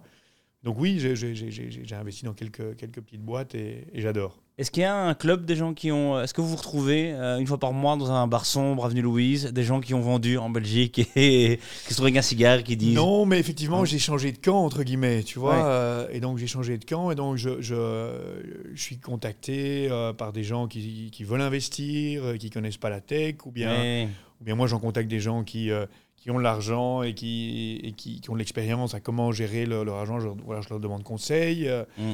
Et donc, oui, il y, a, il y, a, il y a- il y a un réseau de. Comme dans tous le- les métiers, comme il y a un Mm. réseau de gens qui font des, des podcasts et des Mm. émissions. euh, il y a des réseaux dans tous les, dans tous les milieux. Et donc Mm. là, il y a, oui, il y a un réseau de gens qui, qui investissent. Et, et ce, qui est, ce qui fait plaisir à voir, c'est qu'en fait, ce n'était pas le cas quand moi j'ai démarré. Euh, les, les seeds, de plus en plus, peuvent se faire sans fonds, en fait. Tu peux avoir des business Ouais. angels qui mettent des tickets Mm. euh, de 25 000, de 50 000, de 100 000. Oui. Et tu en trouves 10, 20, 30, et tu as fait ton seed. Mm. Et, et avant, c'était pas possible. Parce qu'il y avait la, la méfiance par rapport à la tech qu'on connaissait pas. Y avait Après, pas... tu trouves 10, ok, 20, 30, ça commence à être, ça commence à Oui. être quelque chose. Ah, si ton produit est bien, Ouais. euh, tu Bien peux. sûr. Ouais. Voilà, là, Mm. j'ai participé à un, à un investissement et ils ont, euh, ils ont fait, ils, ils lèvent euh, 3 millions juste euh, avec des business angels. Ah ouais? Quelle boîte? C'est une boîte euh, belgo-française. Donc, c'est pas, ils n'ont pas encore publié, ils n'ont pas Ah, annoncé ok, encore. d'accord. D'accord. Euh, mais voilà, tout ça va dans le dans, Mm. dans, dans, le- dans- dans l'écosystème. C'est euh, c'est Cool. très positif pour l'écosystème, vraiment. Génial. Mais je vais te rajouter un truc, c'est Mm. que on dit toujours les Américains arrosent, arrosent, arrosent. Les Américains regardent les chiffres comme personne d'autre. Ok. C'est-à-dire qu'ils ils veulent leur KPI, ils suivent et tu peux raconter la plus histoire incroyable, va ton pitch et montrer que tu vas aller to the moon. Mm. Si tes chiffres sont pas bons, Oui, ça passera pas, quoi. ça passe pas. Ouais. Ils sont sans pitié. Mm. Et le chiffre principal, peut-être, que je voudrais mettre en avant aux entrepreneurs, c'est le ratio entre euh, l'ARR que tu rajoutes par an et le, le, le- le cash que tu brûles pour le faire. Donc si tu, si tu rajoutes euh, 2 millions d'ARR et que tu brûles 1 million euh, par an, c'est fantastique Oui. Ou c'est un demi, voilà, tu, rajoutes, Mm. tu brûles un pour rajouter deux. Mais, mais euh, donc c'est pas, c'est pas, l'un peut pas être regardé sans, euh, sans l'autre. Mm. Et, et ce qu'on avait dans la, dans la dernière année de notre boîte, on brûlait trop d'argent par rapport à l'ARR qu'on euh, qu'on rajoutait. Mm. C'est ces deux chiffres-là qui doivent, qui doivent, qui doivent, qu'il faut regarder. Une- idéalement, il faut, il faut brûler moins que ce qu'on rapporte comme, comme ARR. Toujours mieux. toujours mieux. Question euh, plus personnelle sur euh, toi, ta phase de post-exit. Euh, J'en parlais avant le début de l'émission, que la première personne que j'ai rencontrée qui a fait un exit, qui est quelqu'un d'assez jeune, était plutôt en mode déprime un an après de dire en fait, tu penses tellement toute ta vie d'entrepreneur à dire ce jour arrivera peut-être un jour. Quand il arrive, tu as l'impression d'avoir atteint le sommet de l'Himalaya. Enfin, tu racontes ton histoire, c'est un film, quoi. Je dis le 24, tu signes et tout. Que après, ça peut être compliqué de dire euh, c'est quoi le prochain sommet, est-ce qu'il y a un prochain sommet, où je vais, quand tu as tu donné 10 ans corps et âme dans une boîte, euh, tu vois. Euh, c'est quoi ton feeling pour l'instant? J'ai vu que sur LinkedIn, tu étais en phase exploratoire, Oui, post, je savais pas quoi marquer. post-exit. Je ne savais pas quoi marquer. Et le- d'abord, de, de- de- de vendre une boîte, tout d'un coup, d'un jour à l'autre, tu deviens inutile. C'est aussi une leçon d'humilité parce que le vendredi 14, on vend la boîte. Ouais. Euh, le lundi euh, 17, il y a un premier call avec le CEO de, de Second Deco, cette nouvelle Ouais. boîte, et tout, tout le, le- le management, euh, et où il se présente parce qu'il ne les connaissait pas encore. Donc on est en janvier 2022, l'année passée. Et le, le, mardi, euh, tous les, le directeur des ventes, le directeur de- de- des opérations, etc., tous rapportent au directeur des ventes de la- l'autre boîte. Oui. Donc tout d'un coup, j'ai plus personne en dessous de moi. Oui. Je suis tout seul. Et alors c'est génial parce que tout d'un coup mon calendrier se vide, boum, boum, boum, boum, Ouais. plus de zoom, rien du tout. Et je suis passé à deux, deux- deux heures par jour en, en une semaine. Alors que je- le deal c'était que je reste jusque fin mars et plus personne m'appelait. En fait, c'est- tout, tout- tout le monde s'en fout de. de- de- de- de- donc c'est Incroyable. Tu, deviens, tu deviens. euh, Tu pouvais encore badger dans tes bureaux avec ton système ou quoi juste. juste. Donc ça c'est un truc de dingue. Tout d'un Ouais. coup tu, tu, tu deviens inutile. Ouais. Et donc tu penses que tu es indispensable pendant 15 ans. Ouais. tu bosses comme un dingue, il n'y a rien qui peut Ouais. se passer sans toi, et d'un jour à l'autre, inutile. Donc, euh, grand moment de solitude. Je- on fait une grosse fête, on invite toute la boîte et tous les anciens euh, au jeu d'hiver, euh, Mm. une énorme fiesta, on fait un magazine avec des photos qu'on envoie à tout le monde après, donc on clôture bien toute, l'histoire. Mm. Euh, et depuis le 1er avril, effectivement, je ne travaille pas. Je m'étais dit qu'après l'été, j'aurais trouvé un, j'aurais trouvé un job et, et j'aurais fait redémarrer autre chose. Mais en fait, ça prend plus de temps que, que ce que je pensais. Parce que. alors, c'est un problème de luxe, évidemment. Parce que, évidemment, j'ai le choix. Oui, oui. Tu vois, c'est pas que j'en- j'envoie euh, 50 CV, euh, j'ai euh, 20 interviews et 3 Ouais. offres. Monsieur, Et je dois choisir entre les trois, Ouais. lesquelles je prends. Ouais. Je- vraiment, je peux aller dans beaucoup de directions. Alors, qu'est-ce que j'ai fait? J'ai fait, euh, j'ai fait du caritatif. Euh, j'ai lancé avec des copains Before Ukraine, Yes. euh, où on envoie des, des ambulances euh, en Ukraine. On en a envoyé 40. Ok. Euh, on a levé plus de 3 millions déjà euh, en, de donations. Au début, c'était des, des- des- des gens qui donnaient 50 euros, 100 euros. Puis Ouais. c'est des family office. Maintenant, c'est des, des, bel- des boîtes du Belvin qui donnent des, gros tickets. Et hop, on fait des convois, on va, on va en Ukraine. Alors, c'est pas énormément de boulot. Et le, le mérite revient à quelques amis qui sont très occupés là-dedans. Mm. Mais j'y contribue. J'ai, euh, euh, comme je, voilà, je vois beaucoup d'entrepreneurs, pay it forward. La discussion débouche soit sur juste des conseils et on se revoit tous les mois, on va déjeuner, soit parfois sur, euh, sur un petit investissement et ça prend du temps.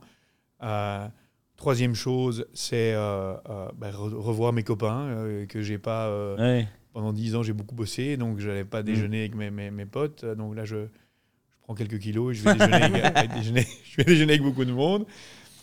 Et peut-être finalement, le plus important, c'est de passer du temps avec ma, avec ma famille et, et- et mes enfants. Je les amène à l'école, je suis à l'école souvent.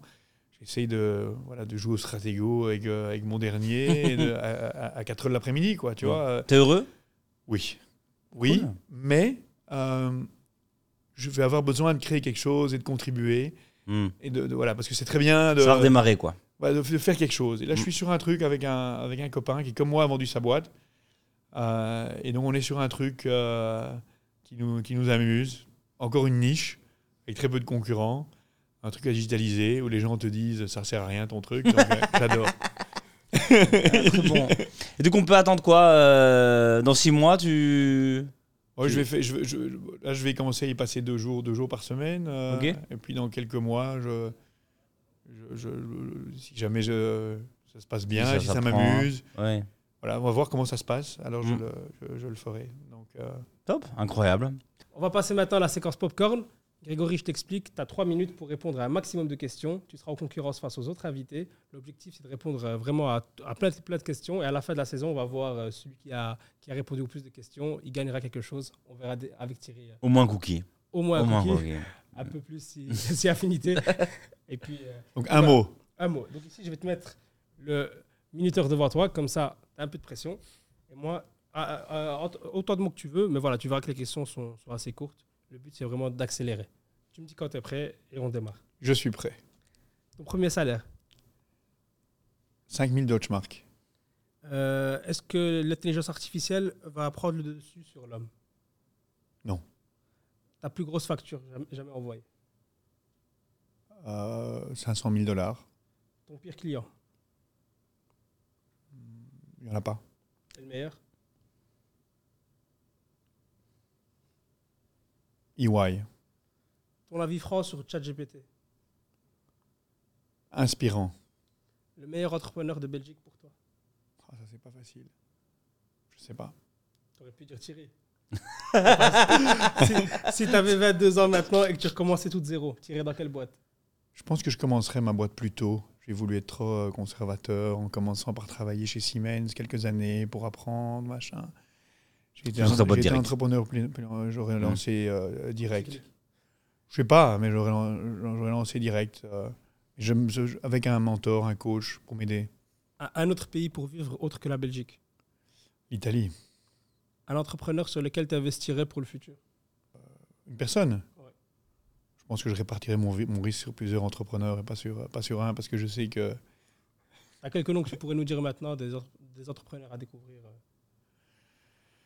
euh. Qui me viennent comme ça. Euh, J'aime beaucoup Ordercast, euh, Ayoub, que vous connaissez peut-être. J'aime bien Live Crew, qui, qui fait de- du suivi de- d'entrée dans, dans, dans, le, dans, dans- le retail. J'aime bien, j'aime bien Cowboy, évidemment. J'aime bien l'approche. J'aime bien l'ambition. Euh, ton plus grand défaut, Impatience. ta plus grande qualité. Pas facile. Il y en a tellement. L'humi- L'humilité. Allez, on va dire humilité. pourquoi pourquoi l'entrepreneuriat? C'est une passion. Quand j'étais gosse euh, à l'école, dans la cour de récréation, je vendais des caleçons américains. J'avais mon petit classeur avec les caleçons américains. J'avais mon petit truc avec tous les caleçons du moment. Et puis, euh, après, j'ai vendu des cassettes. Vous connaissez pas ça avez Les cassettes Maxell. euh, je- J'achetais les disques au coin de la rue. Et, euh, euh, j'ai le disquaire et j'enregistrais, je mixais, puis je vendais. J'avais un réseau de revendeurs dans toute la Belgique. Donc j'ai j'ai toujours voulu euh, monter un business. Et puis, c'est dans la famille aussi. Il y a beaucoup d'entrepreneurs dans la famille. Et Avec du recul, tu ferais quoi différemment? Mais j'aurais commencé plutôt à l'international.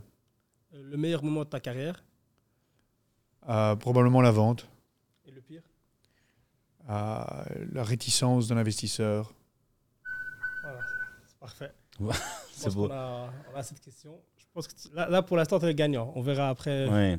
On mais tu m'as, tu m'as un peu forcé sur une, une question à répondre long- longtemps. Donne-moi des, des- des noms d'entrepreneurs. Je t'ai répondu.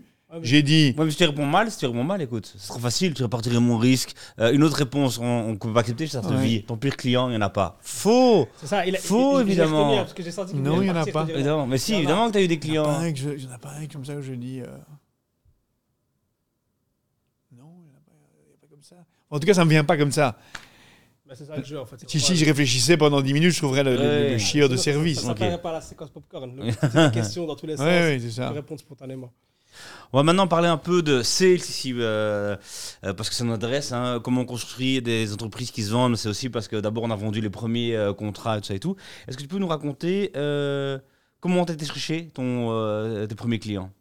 Tu nous en parlais un peu en intro de l'émission, mais comment c'est passé au début? Oui, alors euh, donc il y a différents types de, tom- de- différents types de fondateurs. Euh, moi, je suis un fondateur avec un profil plutôt commercial. Il y a les fondateurs plutôt tech, beaucoup Mm. dans la Silicon Valley d'ailleurs, ils sont comme ça.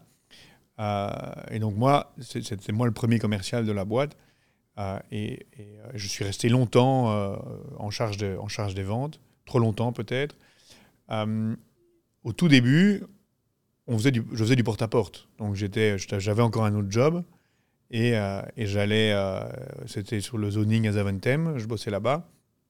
Et le midi, je sortais pendant une heure et j'allais faire le tour des, des bureaux.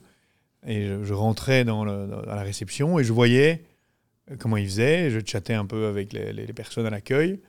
Euh, je notais les informations que je voulais, le nom du responsable, l'adresse email, la situation actuelle, comprendre comment. C'est vraiment un luxe d'avoir un produit. Tu rentres dans la réception, rentres dans l'accueil et tu vois quelle est la situation actuelle. Ouais. Donc la, euh, la personne, quand tu téléphones, me dit non, tout va bien, tout est en ordre. Non, Oui. là, t'es, t'es devant elle, tu peux pas me dire ça. Je- je- Je le vois ton carnet. je le vois ton carnet.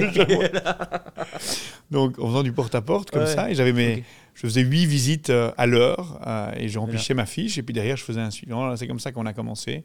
Ça, C'est les premières, les premières ventes. Ok. Et comment c'est euh, construit après, euh, euh, trois ans plus tard, euh, le, le produit est mûr et tout Elle ressemble à quoi ta, ta team de sales? Ah, ben, pendant longtemps, ça a été moi avec. euh, on, a, on a recruté. C'est seulement quand euh, on a eu. euh, je dirais après, après la première levée de fonds, on a commencé à construire une, une- une petite équipe, une petite équipe, équipe commerciale. Mm. On a été 10 pendant très longtemps, 10-15. On a recruté un commercial. Mais peut-être que ce qui, ce qui intéresse les, gens, c'est ce qui s'est passé après.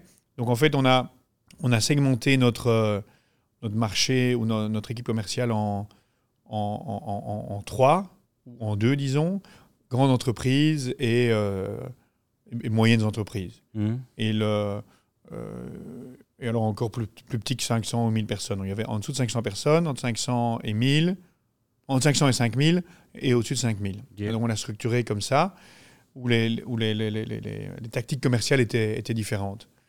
Euh, Au-delà de ça, ce qui a vraiment beaucoup changé, c'est qu'à un moment, on a, euh, qui a changé la boîte, je veux dire, on, a, créé euh, une équipe de, SDR, de Sales Development, comme on dit. C'est-à-dire qu'à la place euh, d'avoir le vendeur qui trouve le client, qui qualifie et qui vend, mais on a segmenté ces, trois étapes.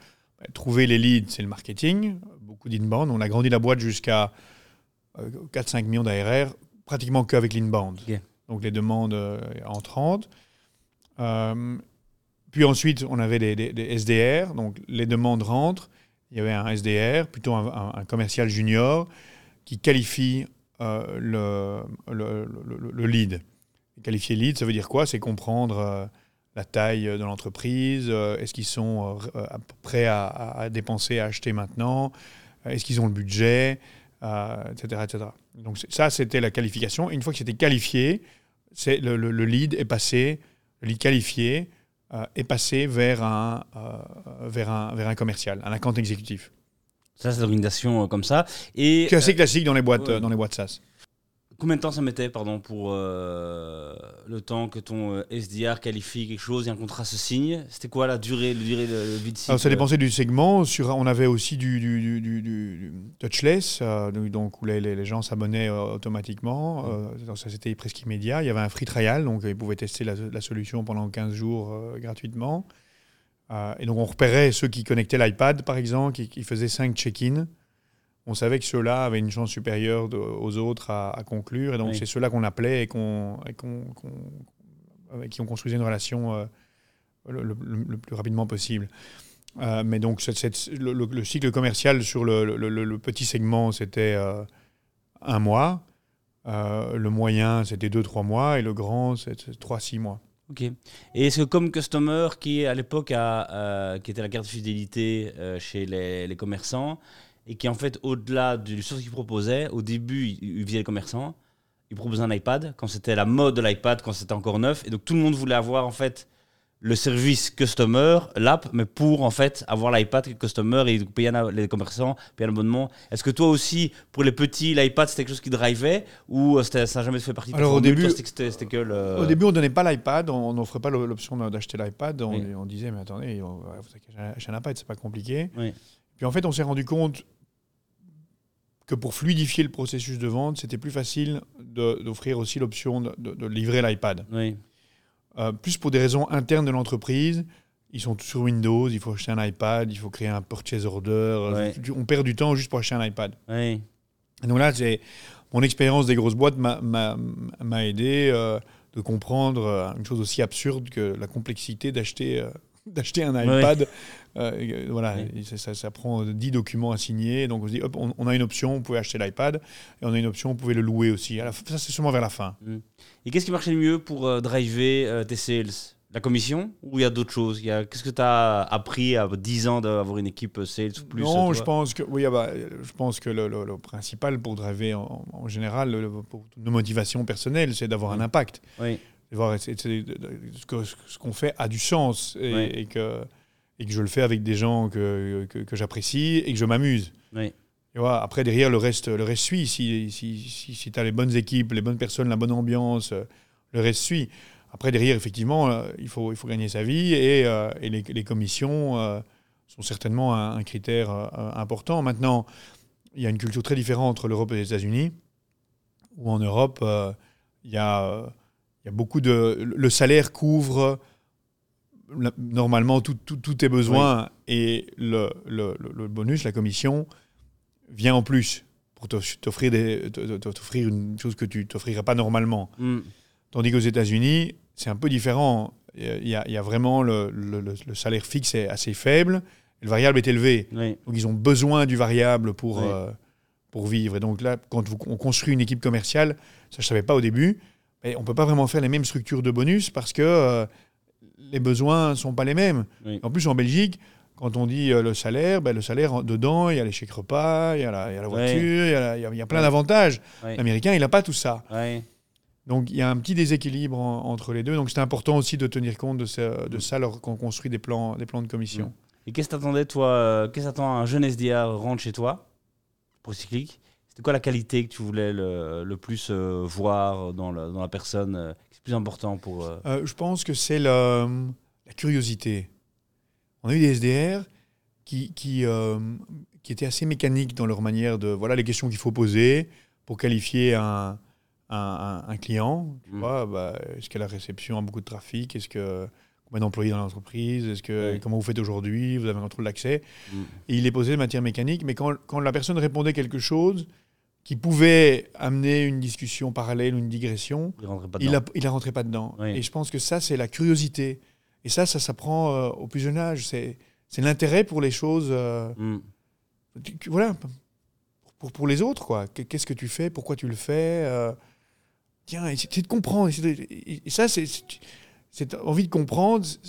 Tu ne l'as que si tu veux résoudre le problème de la personne. Mm. Donc, tu dois partir du fait de- de- du problème de la personne que tu as au téléphone. C'est vraiment ça. Les, les bons vendeurs, ils résolvent la solution, le, le- le problème de quelqu'un.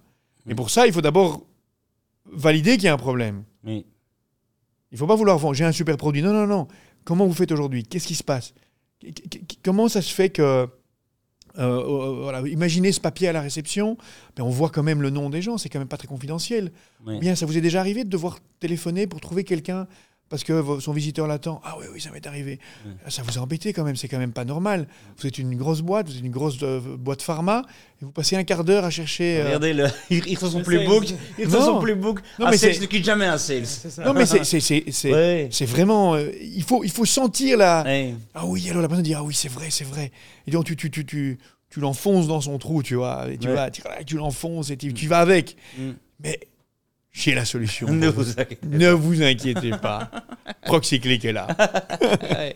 Ouais. J'ai la- Imaginez si c'était possible de. Tu parles même pas encore du bruit. Imaginez si c'était possible de Ouais. pas devoir téléphoner, il reçoit un SMS, etc. Mm. Et si c'était possible de, avoir, de savoir qui est venu quand en cas de vol. Ah ouais, ça ce serait bien. C'est possible. ouais, c'est possible. En tout cas, on a un bon vendeur ici. hein. Ça, ça c'est sûr. Je regarde dans mes petites questions. J'en ai une, si tu veux. Vas-y, vas-y. Il y a le, je voulais savoir, on a parlé de, de montant, euh, voilà, 500 000 balles à un moment donné, mais en général, le, le montant moyen de, des contrats ici. Euh, Le montant moyen était euh, beaucoup plus faible, évidemment. C'est que- je crois que c'était de, de- de- de- quelques milliers d'euros, 3 4 000 par an par, euh, par site, donc par réception, Et il reste plus ou moins ou par entreprise. la lifetime value, plus ou moins. Euh, on avait un churn très très très bas. On avait un net retention rate donc de 100. Ah, maintenant j'ai un doute, 100, 118%, quelque chose comme ça. Ouh. De Comme. Axito. Il nous dit hier, si t'as 100, c'est pas mal. 110, ça commence à être bien. 120, c'est très très bien. Ouais, oui, c'est- il faut. Mm. C'est c'est super important et, et ça revient au même point. C'est avoir des gens qui ont envie de résoudre les problèmes de leurs clients. Mm. Que ce soit au moment commercial ou au moment du truc. Tu as, des, t'as des, enfin, des boîtes, tu leur envoies un mail, ils ne répondent jamais. Le- Mm. votre, votre produit que j'ai acheté ne marche pas. Tu sens qu'ils n'en ont rien à faire. Oui, Ils t'ont vendu le truc, c'est plus leur problème. oui. Pour euh, tes euh, SDR, ils rentrent chez toi. Combien de temps reste SDR Alors on dit typiquement euh, maximum deux ans.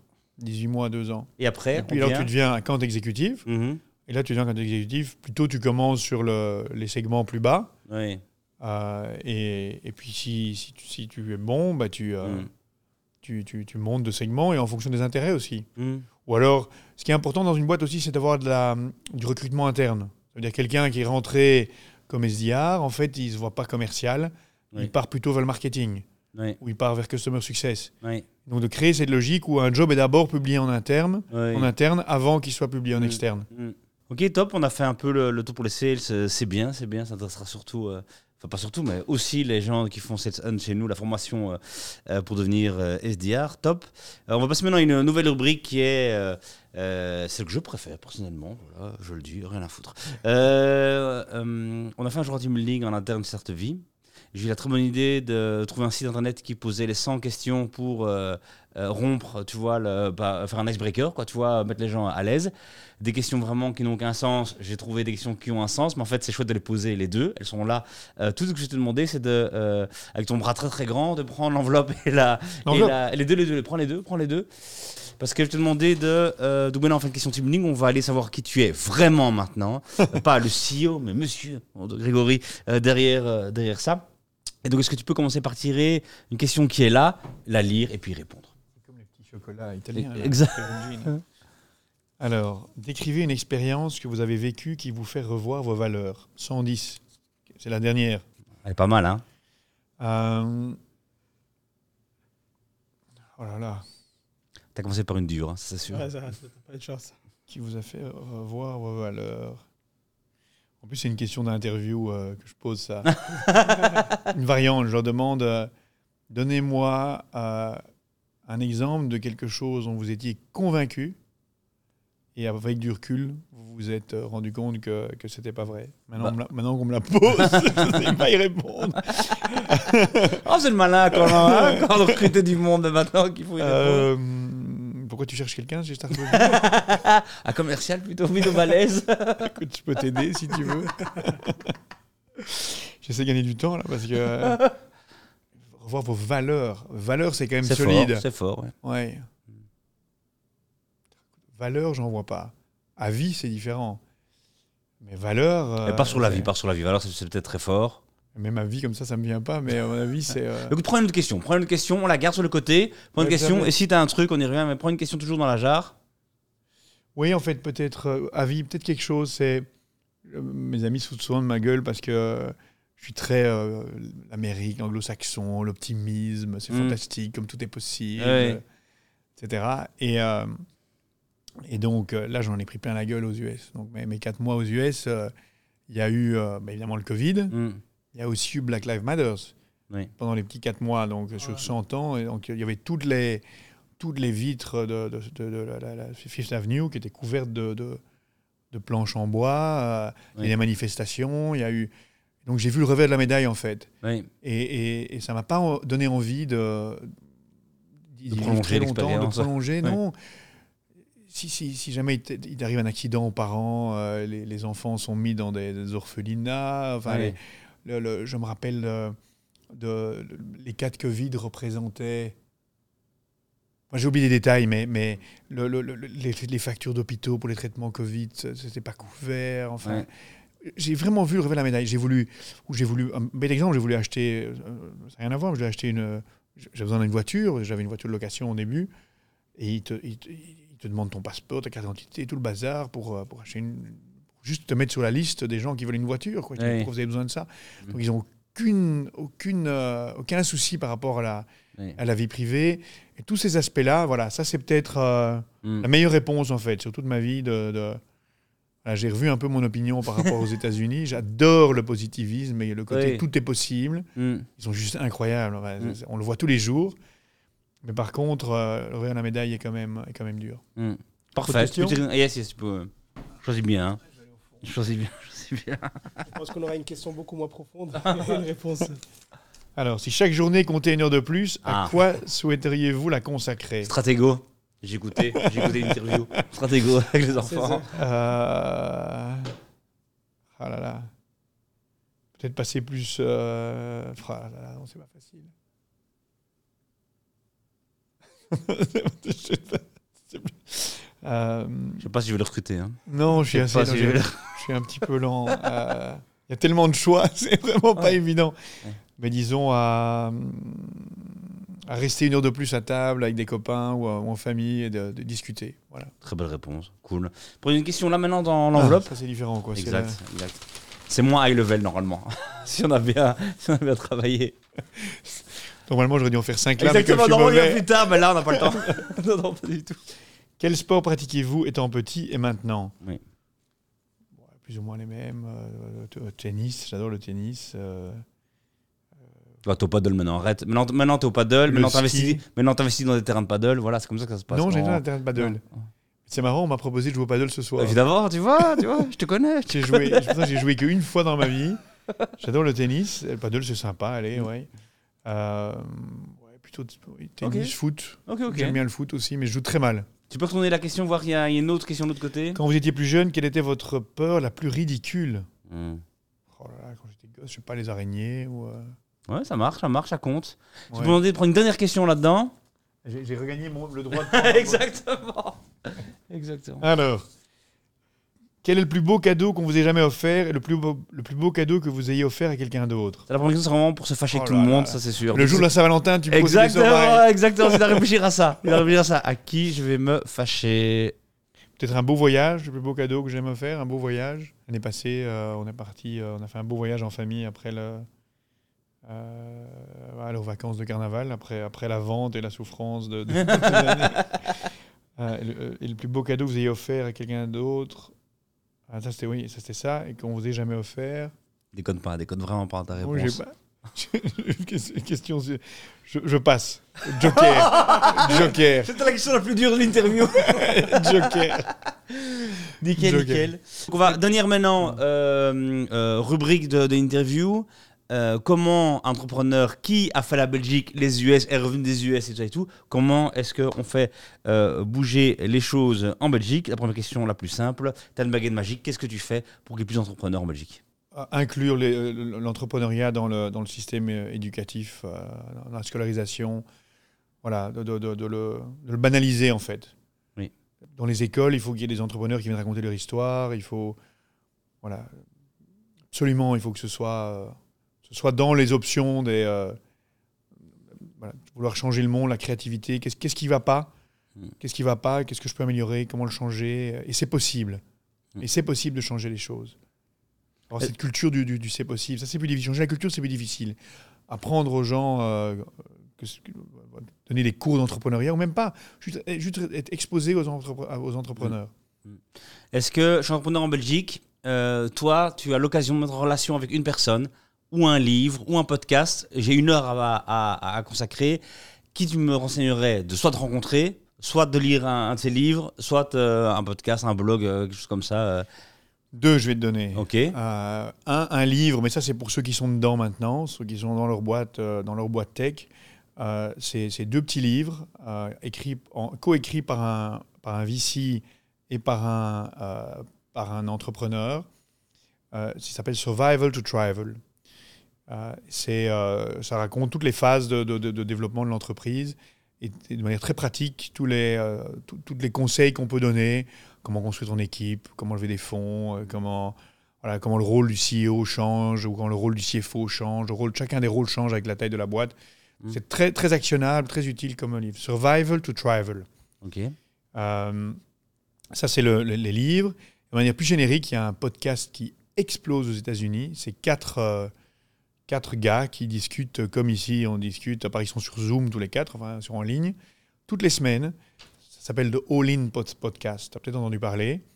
Et c'est euh, c'est quatre mecs qui ont bien réussi. Et ils sont tous euh, certainement euh, centaines de millionnaires euh, et plus. Il y a David Sachs là-dedans, il y a David Friedberg, Jason Calacanis et j'ai oublié le nom du quatrième. Super smart tous les quatre et ils parlent de technologie, ils parlent d'entrepreneuriat, ils parlent de politique, c'est moins intéressant parce que ça nous concerne moins, ils parlent beaucoup de Mm. politique américaine. Euh, et alors, parfois, ils invitent, euh, et alors ils sont, ils sont copains d'Elon Musk, par exemple, et euh, il y en a un, un- il y a une émission où il y a Elon Musk qui vient discuter, mais comme ça, de manière sans filtre, tu vois. Et donc, c'est très intéressant d'avoir en, en première main l'information Mm. sans passer par un média intermédiaire. Mm. Et toutes les semaines, il raconte l'actualité de la semaine. Ok, top. L'entrepreneur, je dois me connecter demain sur LinkedIn avec l'entrepreneur belge, avec qui il faut vraiment suivre son actu. Il va être inspirant demain. Tu le sais, on ne le connaît pas encore. Qui tu nous conseilles d'aller rajouter là maintenant pour l'émission sur LinkedIn? Oh, J'ai vraiment personne. Pas qu'il y ait personne d'inspirant, il y en a beaucoup, mais Dans les jeunes que t'as- chez qui tu as investi récemment, qui tu nous conseilles? J'ai.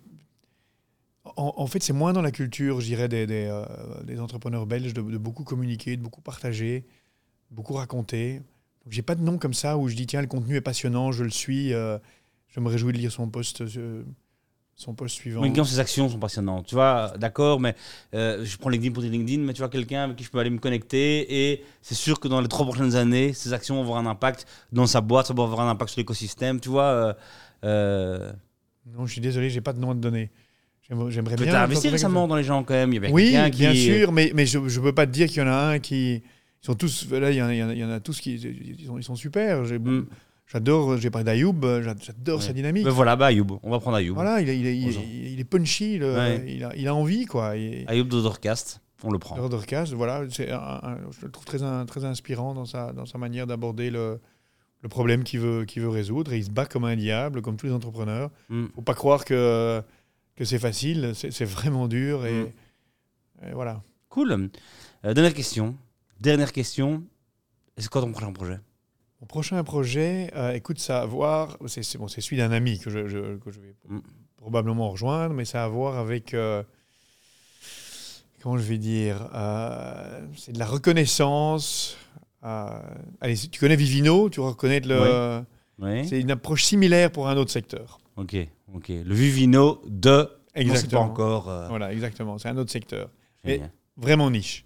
Ok. Très très niche, mais beaucoup de potentiel. Ouais, c'est ce qu'on croit toujours. L'entrepreneur est optimiste, éternel. Exactement. Éternel, c'est toujours le, le- le verre à moitié, à moitié plein Yes. qu'on regarde, euh, Yes. malheureusement parfois. Et c'est pour ça que c'est important, peut-être terminer pour ça, de bien s'entourer. Oui. De bien s'entourer, d'avoir des gens qui sont complémentaires. Mm. Je dois dire que mes deux associés, Geoffroy et Jean-Bernard, ont été incroyables à- à- avec- de- par leur résilience, Mm. mais aussi le fait qu'ils étaient complémentaires. On est tous les trois complémentaires l'un à l'autre. Ça a été euh, un des succès, euh, un des critères principaux, du succès de, de Procyclic. Bien s'entourer avec des investisseurs aussi, bien s'entourer avec les employés, l'exec team, tout- tout- faire des bons choix. Et finalement, bien s'entourer aussi euh, à la maison et faire un bon Mm. choix parce que il faut quelqu'un qui soutienne le- la vie de l'entrepreneur parce que c'est pas facile tous les jours Yes. de dire ça ira mieux demain. mais ça ira mieux demain. Mais C'est ça que vous ne devez faire des t'inquiète pas. Ça ira mieux Il n'y a pas encore de cadre à ce mur, il y a toujours un câble qui sort. Ça ira mais mieux. demain peut-être. ça ira mieux. Nickel, un grand merci d'être venu dans l'émission. C'était Merci vraiment à top. tous les deux. J'avais raison ou pas? De- L'épisode, Allez, il est dingue, d'accord. Allez, ça va, il est bien. Ok, parfait. Portez-vous bien, commentez, partagez, entreprenez évidemment. À bientôt. Salut.